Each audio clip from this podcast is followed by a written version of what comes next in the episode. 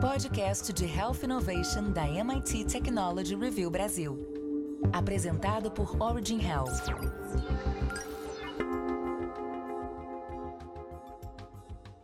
Olá, bem-vindas e bem-vindos ao podcast de Health Innovation da MIT Technology Review Brasil, apresentado pela Origin.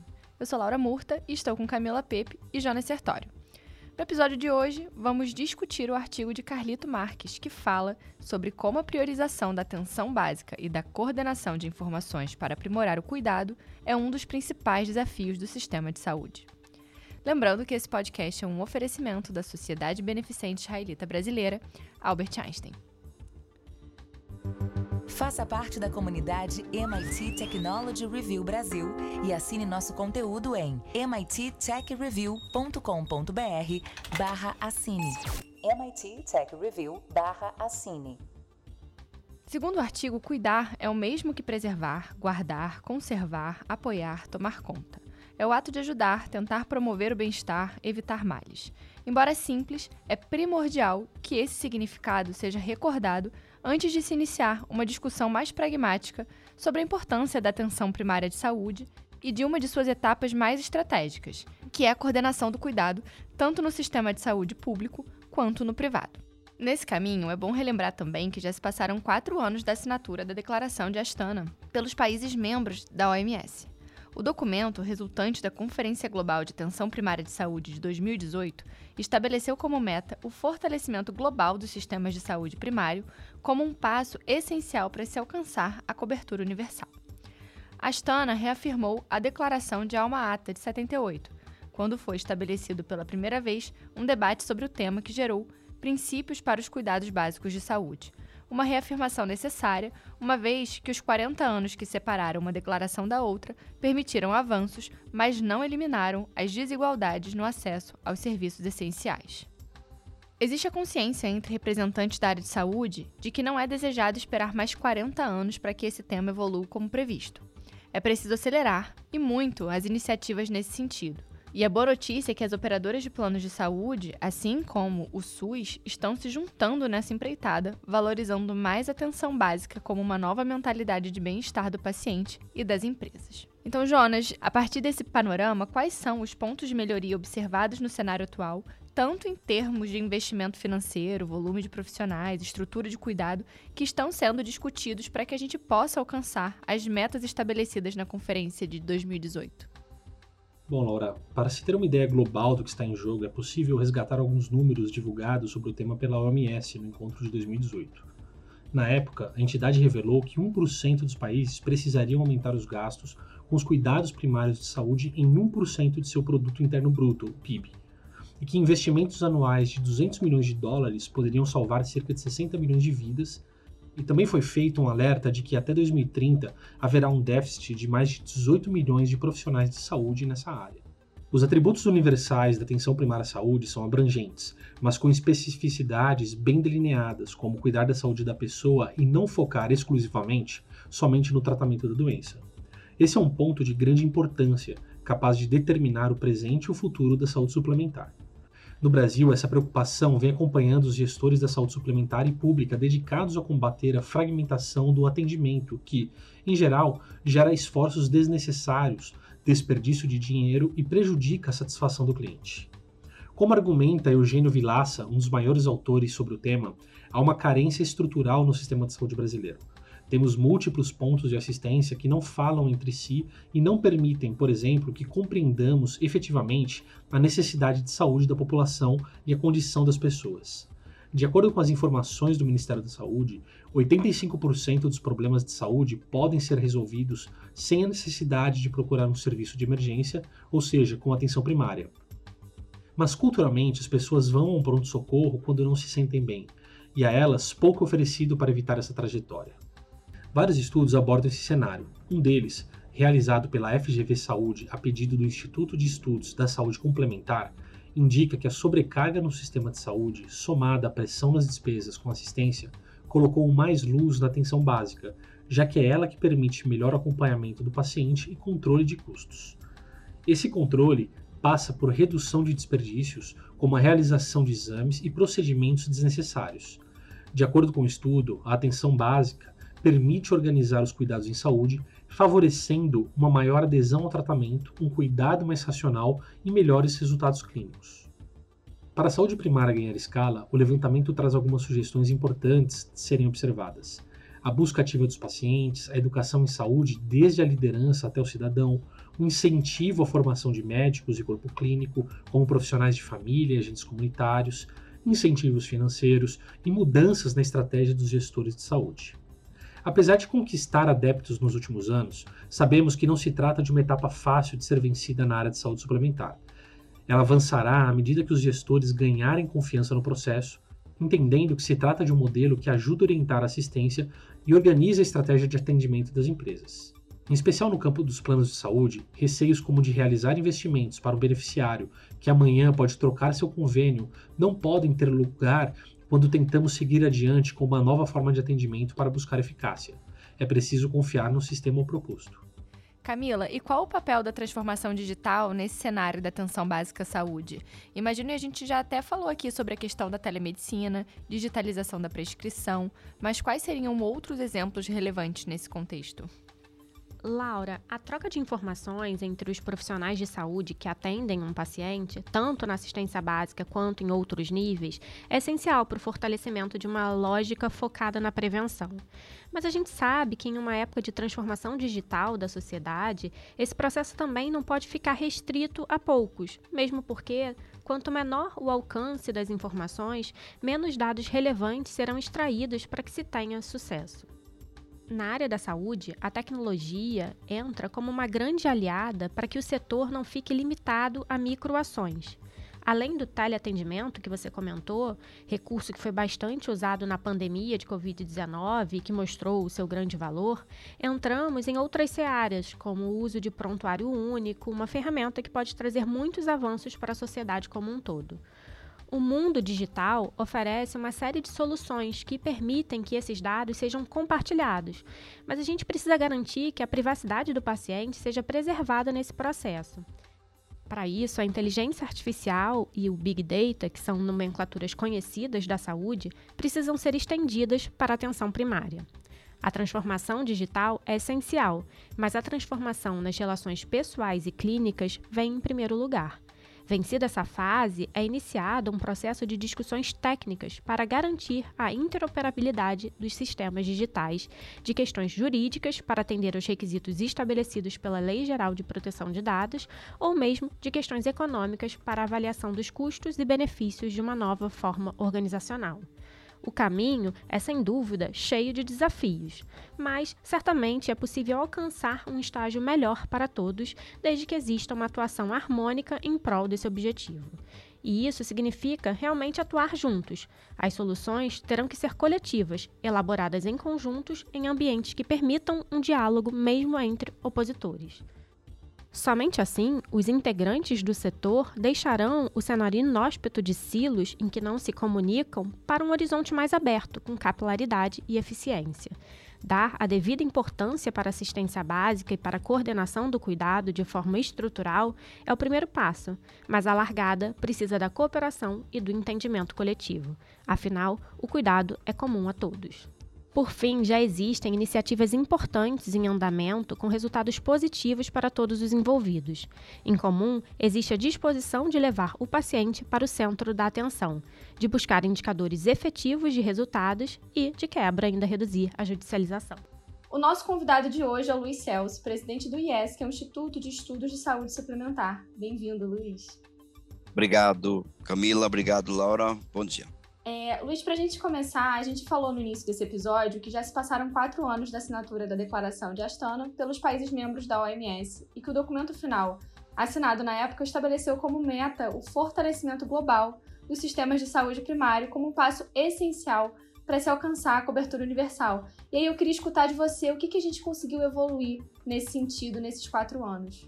Acho que a evolução foi muito mais no sentido de é, nós temos todos os, atores, tanto acho que os, os governos, é, os responsáveis pela, pela oferta de serviços públicos e privados, é, da importância da atenção primária em saúde. Então, ele se viu mais para ressaltar a importância, e a gente viu essa importância ser ressaltada com a pandemia. Então, quando a gente assinou, os países membros assinaram a declaração, nós não tínhamos a pandemia.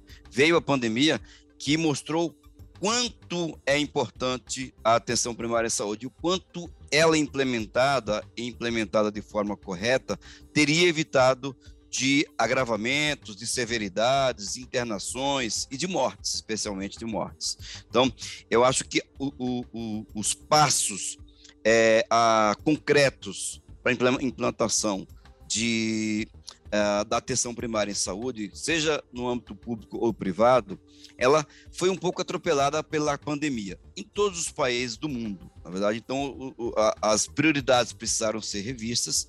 É claro que numa pandemia você precisa cuidar de, do que está acontecendo naquele momento, de dar atenção para aquilo e não organizar o sistema como um todo, né? E as, a, isso também demanda investimentos tecnológicos, investimentos é, financeiros. Então, eu acho que serviu para ressaltar a importância da atenção primária. Passado, e parece que estamos superando a pandemia, a gente aí sim tem que partir para algo concreto mesmo de implantação da atenção primária em saúde. Perfeito, Luiz. Que bom que você conseguiu trazer para a gente esse, essa, esse panorama né, dessa situação, do que, que a gente conseguiu evoluir aí nesses últimos quatro anos. A gente, no, nesse episódio, acabou falando também sobre a fragmentação do atendimento que a gente tem aqui no Brasil, que no geral acaba gerando esforços que são desnecessários, como desperdício de dinheiro, acaba prejudicando também a satisfação do cliente no seu atendimento de uma maneira geral. E um dado que nos chamou a atenção, de acordo até com informações do próprio Ministério da Saúde, é que 85% dos problemas de saúde poderiam ser resolvidos sem a necessidade de se procurar um serviço de emergência, ou seja, é, na própria atenção primária. O que você acha que poderia ser feito para mudar essa cultura? A fragmentação da assistência é o principal problema que a gente tem e a atenção primária se opõe a ele. Pelo contrário, pode ser a solução para a fragmentação, porque justamente se propõe a um cuidado coordenado né, e integralizado uh, uh, uh, da assistência. Portanto, a fragmentação, é claro que hoje, tanto no público como no privado, especialmente no setor privado, a gente vê isso mais forte, há um desalinhamento de, de incentivos, uh, há uma falta de informação, então a simetria de informação, ela torna isso mais é, grave, uh, e você tem, por exemplo, um, um, conflito de interesses muito grande, especialmente pela questão do próprio maneira de remuneração dos prestadores, que privilegia muito mais a questão do, do quantitativo do que, do que, do qualitativo. Então, a, a, a, fragmentação da assistência gera, portanto, uma série de ineficiências, né? Muito mais serviço, muito mais consultas, muito mais exames, muito mais internação. Quando você tem parte para um serviço coordenado, né, e de uma atenção orientada, de um acesso orientado, um acesso, né, dentro de uma visão integral, e coordenada, que é totalmente contrário do acesso que se dá em pronto atendimento, em pronto socorro. Então, certamente, é, 85% do que, se, do, que, do que dos serviços são procurados, do acesso que é feito, melhor dizendo, via pronto socorro, deveria, e ele é precário, porque ele é um atendimento super rápido ali, a pessoa não olha o todo, não faz uma, uma, uma, avaliação é, adequada, e a pessoa passa por ali e não volta mais. Né? E vai bater uma, toda vez que bater novamente no pronto-socorro, vai ser atendido por um outro profissional de saúde, por uma outra equipe. Isso torna-se, isso estou falando da mesmo, na mesmo, no mesmo serviço, seja ele no sistema único de saúde, seja ele numa operadora. Fica pior ainda quando ele muda, quando ele sai do SUS e vai para a privada, quando ele sai da sua privada e vai para o SUS, ou quando ele muda de operadora. Ou quando ele mesmo na mesma operadora muda de prestador. Então, você vê, na, mes na mesma operadora ele pode ter a fragmentação. É, e mesmo em serviços é, é. Mesmo operadoras de serviços próprios também vivem do problema, porque não tem essa visão coordenada, seja uma, uma, uma base de dados, base de dados única, seja por uma orientação mesmo de cuidado coordenado, que é importante também. Então, de fato, a, a fragmentação gera muitos serviços e sem você ter uma, uma, uma, uma, uma visão do que aconteceu, do, do que para que, que serviu, qual o desfecho né? Qual foi a eficiência daquela, daquela, daquela prestação de serviço? Então, É, a, a, atenção primária em saúde está relacionada com uma melhor é, alocação dos recursos que possa ter uma melhor eficiência. Então, eu tenho recursos mais escassos, então eu preciso alocar de forma adequada. Não tenho dúvida nenhuma que você evitaria muitos, muita, muitas idas aos prontos-socorros, muitas realização de exames e muitas internações com uma atenção primária de forma adequada é, muito importante, talvez vale a pena a gente é, reforçar aqui, que é a questão de que, é, por um lado, a gente pensa que é, um, é a culpa do paciente, né, de quem está do lado do carro, buscando esse atendimento, que por uma questão cultural acaba deixando para ter esse atendimento no momento em que ele realmente precisa, quando a situação já está ali, é, muitas vezes, num, num nível de, de problema mais elevado, e aí acaba indo direto para o pronto atendimento. É, mas também tem a contrapartida que é o outro lado lado, que você trouxe essa questão que é até mais cultural, que é o próprio prestador de serviço não incentivando ou educando os seus, é, as pessoas, de uma maneira geral, a terem essa, esse cuidado de olhar para o pro problema antes mesmo que ele apareça, né? Fazer algo mais profilático, digamos assim, que seria é, ter esse atendimento na atenção primária. E além disso, toda essa questão de que a fragmentação traz todo um, um, um prejuízo nesse cuidado, né? Você falou de, de ter o seu dado ele não está ali sempre com a mesma pessoa que está atendendo, ele está fragmentado, tem diversas informações e isso acaba trazendo, é, em muitas vezes, um aumento de custos, porque é, um, o, o, outro prestador que vai atender esse paciente que não tem a informação é, inicial acaba pedindo novamente um exame, isso traz um custo adicional.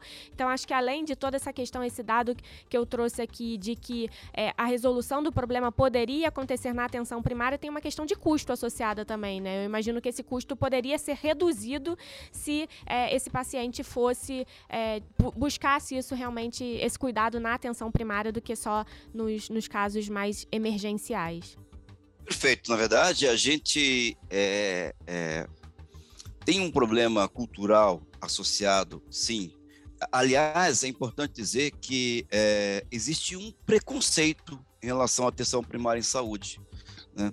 Talvez esse, esse, preconceito esteja associado ao Sistema Único de Saúde e até mesmo a, a, a, a as mazelas ou o mau funcionamento do Sistema Único de Saúde, porque no conceito, no conceito ele está perfeito. Né?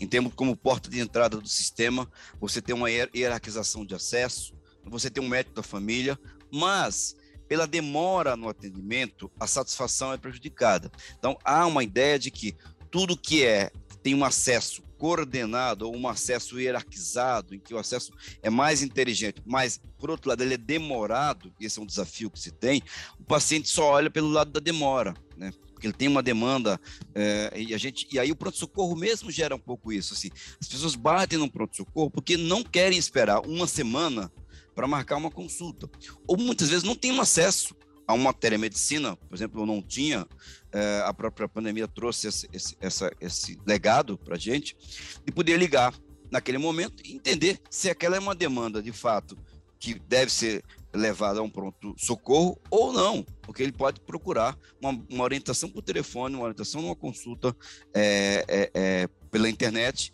pode permitir que ele possa esperar uma semana ou duas semanas para uma, um diagnóstico preciso do que ele tem. E ali a sua situação foi, a sua dúvida, a sua, a sua dor foi amenizada naquele problema. Então, a gente tem uma questão cultural forte.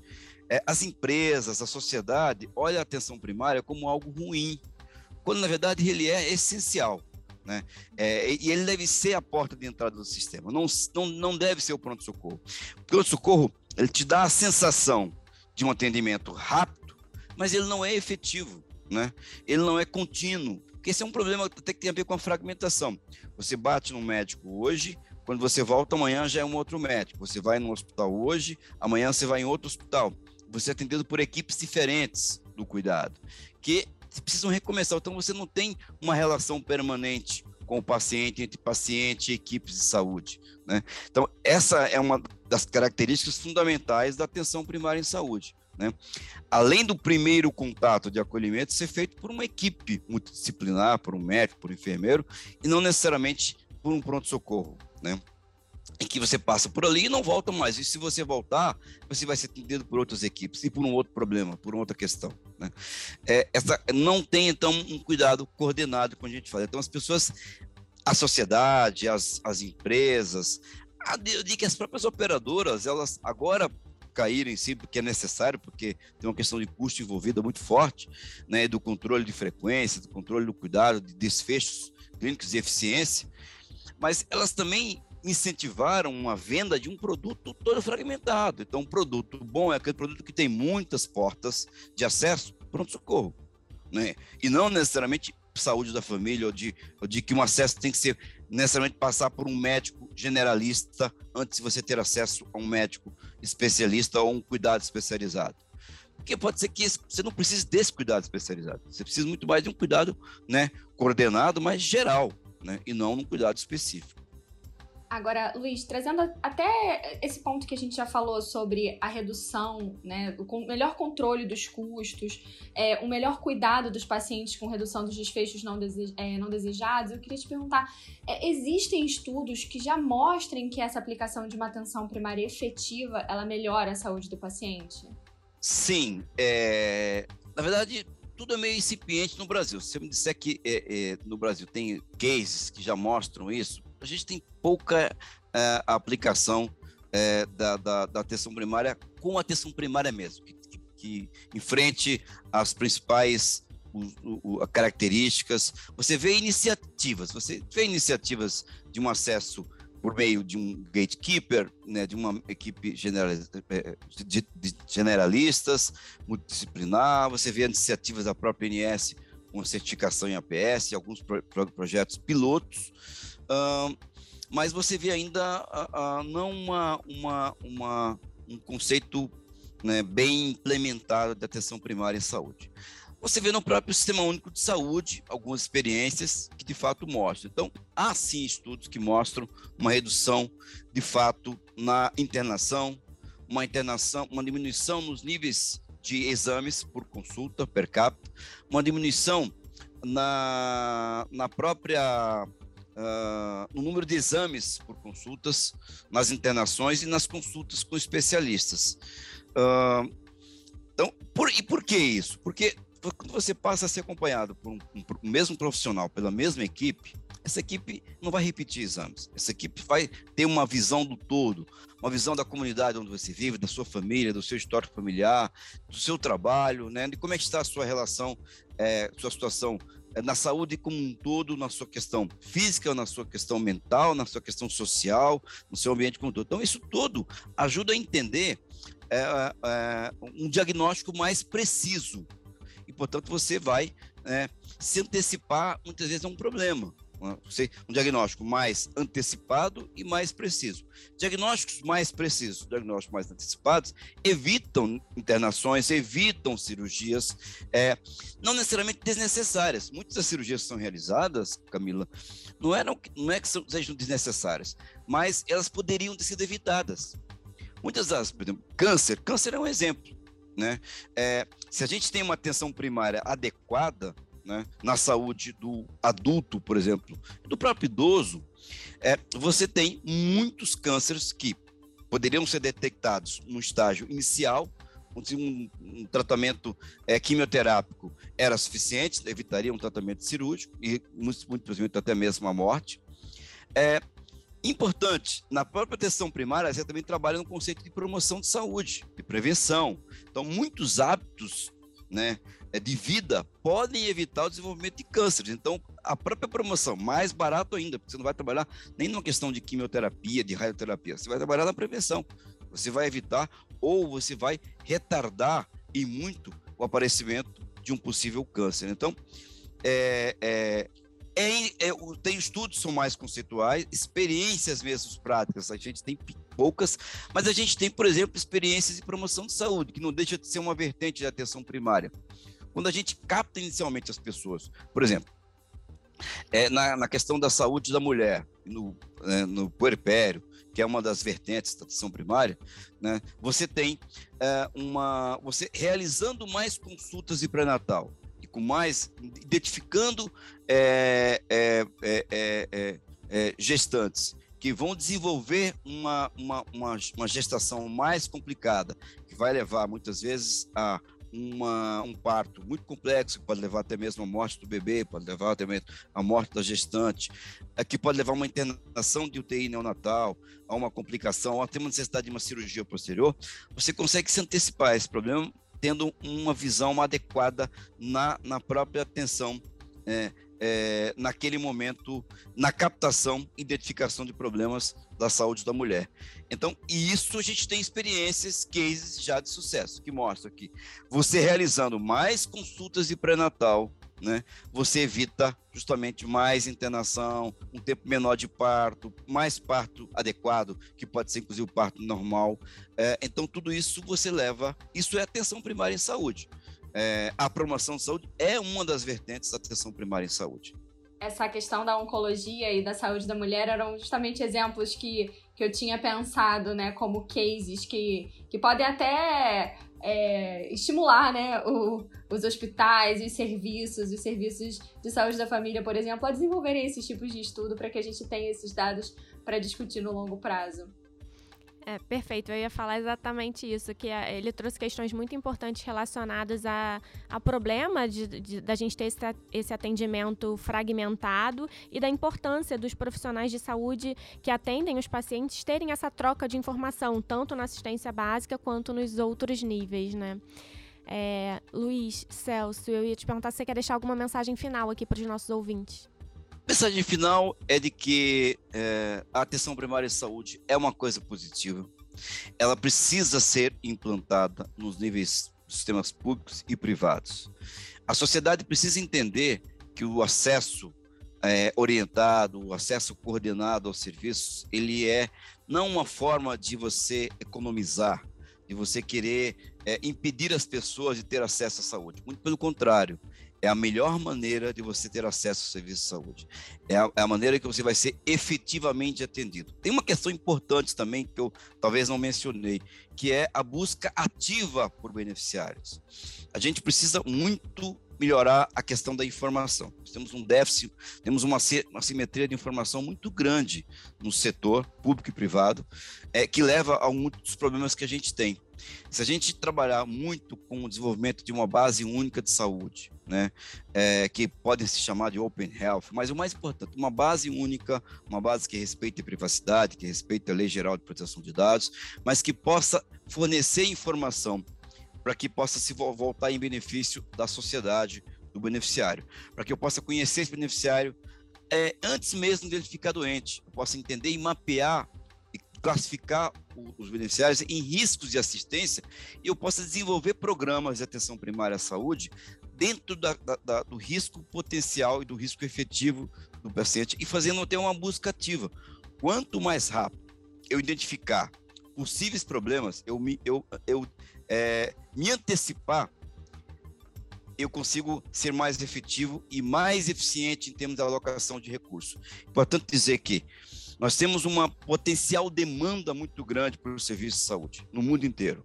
Nós não teremos profissionais de saúde, médicos, enfermeiros, outros profissionais de saúde suficientes para atender a demanda se nós não atuarmos na mitigação dessa demanda.